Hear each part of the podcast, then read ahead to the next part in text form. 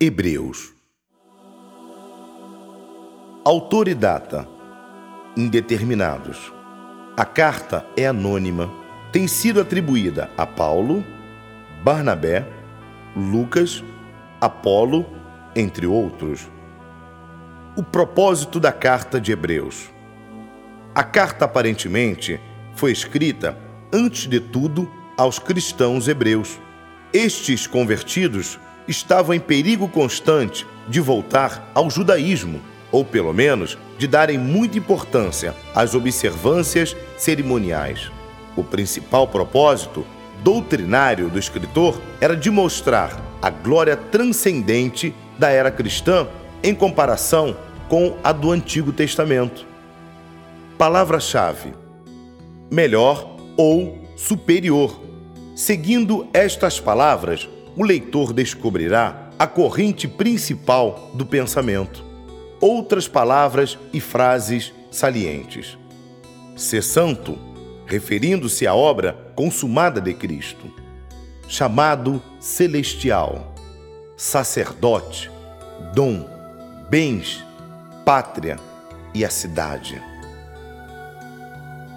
Tiago, autor indeterminado. Há no Novo Testamento três personagens preeminentes chamados Tiago. Em geral, aceita-se que o Tiago, chamado por Paulo de o irmão do Senhor, foi o autor da carta. Destinatários: aparentemente, os judeus convertidos que viviam fora da Terra Santa, ou também aos judeus devotos da dispersão. Tema principal: a religião prática, manifestada nas boas obras, em contraste com a simples profissão da fé. Conflito doutrinário aparente entre Paulo e Tiago. Qualquer suposto conflito doutrinário entre esta carta e a de Romanos é puramente imaginário. Paulo, acossado por mestres do judaísmo nas igrejas, naturalmente deu grande ênfase à justificação pela fé sem as observâncias cerimoniais. Todavia, quando ele escreveu a Tito, o tema principal de sua carta foi a importância das boas obras, mostrando deste modo uma perfeita harmonia com os ensinos de Tiago. É evidente que este último, quando parece depreciar a fé, se refere apenas à aprovação intelectual da verdade e não à fé salvadora a que se refere Paulo. Esta carta não se presta facilmente a uma análise, mas a maior parte do texto pode se dividir em dois títulos: a religião verdadeira e a falsa religião. Primeira de Pedro Autor: Pedro, o apóstolo. Este não era o Simão Pedro do começo, impulsivo e cheio de fraquezas, a quem Cristo chamou de Simão. Mas o Pedro, que segundo Cristo profetizou, se converteria numa rocha. O mesmo homem que havia sido disciplinado durante anos de sofrimento e provas e havia sido fortalecido com o batismo no Espírito Santo. A carta, evidentemente, pertence aos últimos períodos de sua vida. Data e lugar indeterminados. A Babilônia, a qual se refere o capítulo 5, no versículo 13, pode não ser a cidade às margens do rio Eufrates. Muitos creem que era Roma, chamada figuradamente Babilônia. Destinatários os eleitos espalhados através da Ásia Menor, provavelmente a todo o corpo de cristãos dessa região, tanto judeu como gentios. Pedro envia esta mensagem espiritual de ânimo, instrução e advertência, especialmente às igrejas fundadas por Paulo. Propósito: ao escrever esta carta, Pedro obedeceu duas ordens específicas dadas por Jesus. Primeira, animar e fortalecer aos irmãos. Segunda, alimentar o rebanho de Deus. Palavra-chave: sofrimento. Ocorre 15 vezes ou mais na carta. Tema central: a vitória sobre o sofrimento, como foi exemplificada na vida de Cristo. Segunda de Pedro. Autor: o apóstolo Pedro. Data: escrita provavelmente entre os anos 60 e 70 depois de Cristo. Tema central: uma advertência acerca dos falsos mestres e dos escarnecedores para combater a influência das falsas doutrinas. Dá-se grande ênfase à palavra de Deus e à certeza do cumprimento das promessas divinas. Paralelo entre 2 Timóteo e 2 Pedro.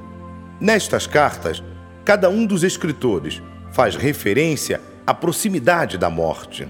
Ambos os escritores predizem tempos perigosos para a igreja. Primeiro, o predomínio dos ensinos falsos. Segundo, a corrupção geral da sociedade. E terceiro, a apostasia vindoura. Primeira de João. Autor: o apóstolo João. Lugar e data: indeterminados. Provavelmente escrita em Éfeso no final do primeiro século. Destinatários: aparentemente a igreja em geral, já que não tem saudações, despedidas e outras alusões pessoais. Pertence, portanto, as epístolas gerais. Chama os crentes carinhosamente como meus filhinhos e amados.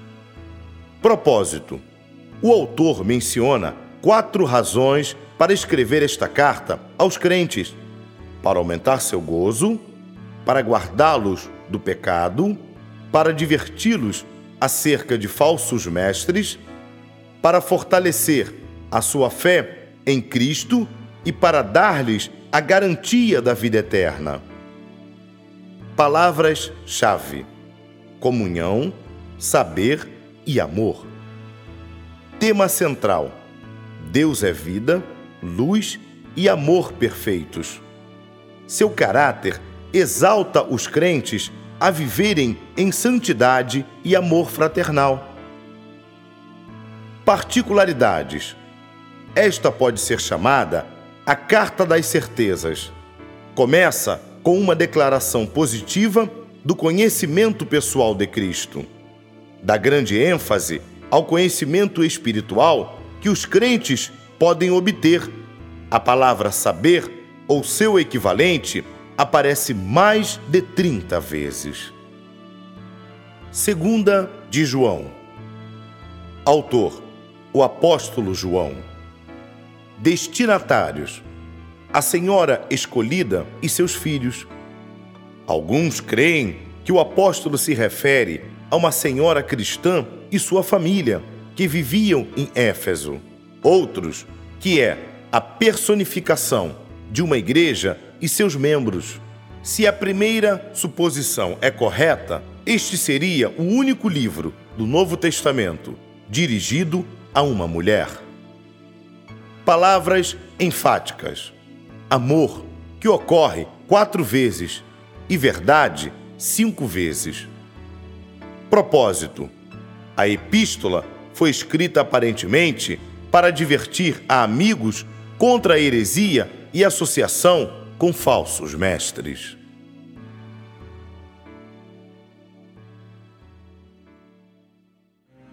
Terceira de João. Autor o apóstolo João.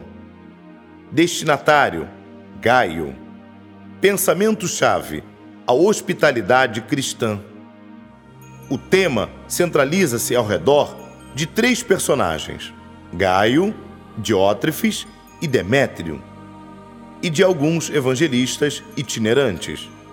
Primeiro, Gaio, para quem João escreve a carta. Sua identidade não se pode determinar com exatidão.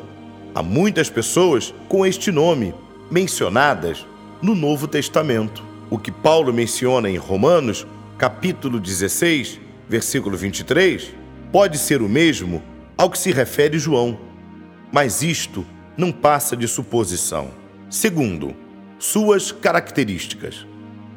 Digno do carinho de João, um cristão praticante que anda na verdade e é hospitaleiro.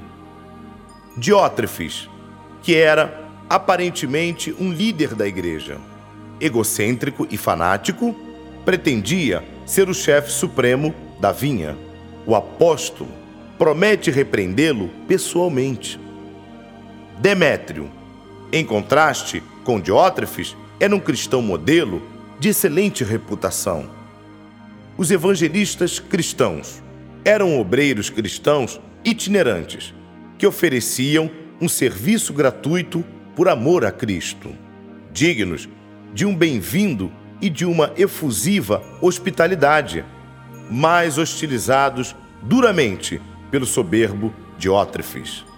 E a saudação final. Judas, autor, provavelmente Judas, irmão de Tiago.